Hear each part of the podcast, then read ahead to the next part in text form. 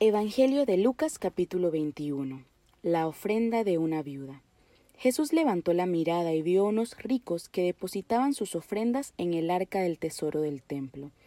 Vio también a una viuda muy pobre que echaba dos moneditas.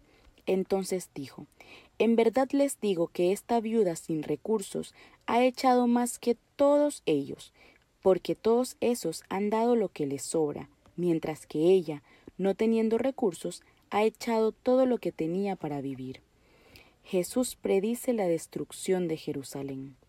Como algunos estaban hablando del templo con sus hermosas piedras y los adornos que le habían sido regalados, Jesús les dijo, Mírenlo bien, porque llegarán días en que todo eso será arrastrado y no quedará piedra sobre piedra.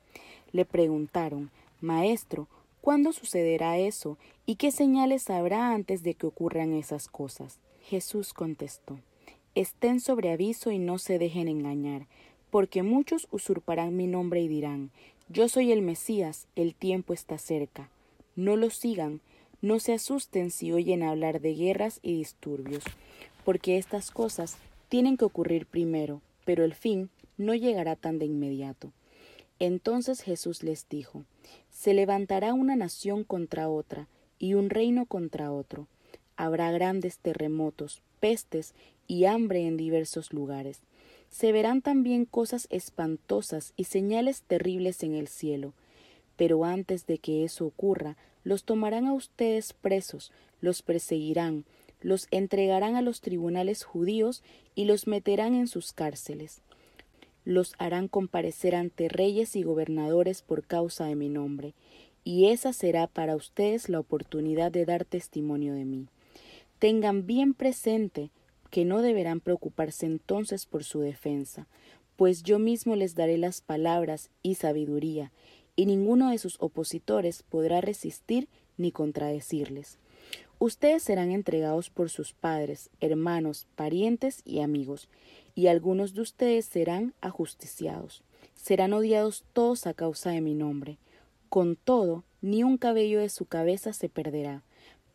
Manténganse firmes y se salvarán. Cuando vean a Jerusalén rodeada por ejércitos, sepan que muy pronto será devastada. Los que estén en Judea, que huyan a los montes, y los que estén dentro de la ciudad, que salgan y se alejen, y los que estén en los campos, que no vuelvan a la ciudad, porque esos serán los días en que rendirán cuentas, y se cumplirán todas las cosas que fueron anunciadas en la Escritura.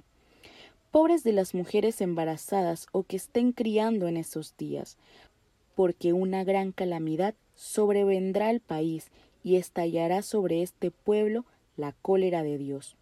Morirán al filo de la espada, serán llevados prisioneros a todas las naciones, y Jerusalén será pisoteada por todas las naciones, hasta que se cumplan los tiempos de las naciones. Venida del Hijo del Hombre. Entonces habrá señales en el sol, la luna y las estrellas. Por toda la tierra los pueblos estarán llenos de angustia, aterrados por el estruendo del mar embravecido. La gente se morirá de espanto con solo pensar en lo que va a caer sobre la humanidad, porque las fuerzas del universo serán sacudidas, y en ese preciso momento verán al Hijo del Hombre venir en la nube, con gran poder e infinita gloria. Señales de los tiempos. Cuando se presenten los primeros signos, enderécense y levanten la cabeza, porque está cerca su liberación. Y Jesús propuso esta comparación. Fíjense en la higuera y en los demás árboles. Cuando echan los primeros brotes, ustedes saben que el verano ya está cerca. Así también, apenas vean ustedes que suceden las cosas que les dije, sepan que el reino de Dios está cerca. Yo les aseguro que no pasará esta generación hasta que todo esto suceda. El cielo y la tierra pasarán, pero mis palabras no pasarán. Cuiden de ustedes mismos, no sea que la vida depravada, las borracheras o las preocupaciones de este mundo los vuelvan interiormente torpes, y ese día caiga sobre ustedes de improviso, pues se cerrará como una trampa sobre todos los habitantes de la tierra. Por eso, estén vigilando y orando en todo momento, para que se les conceda escapar de todo lo que debe suceder y estar de pie ante el Hijo del Hombre. Durante el día Jesús enseñaba en el templo, y luego salía e iba a pasar la noche al aire libre al monte de los olivos.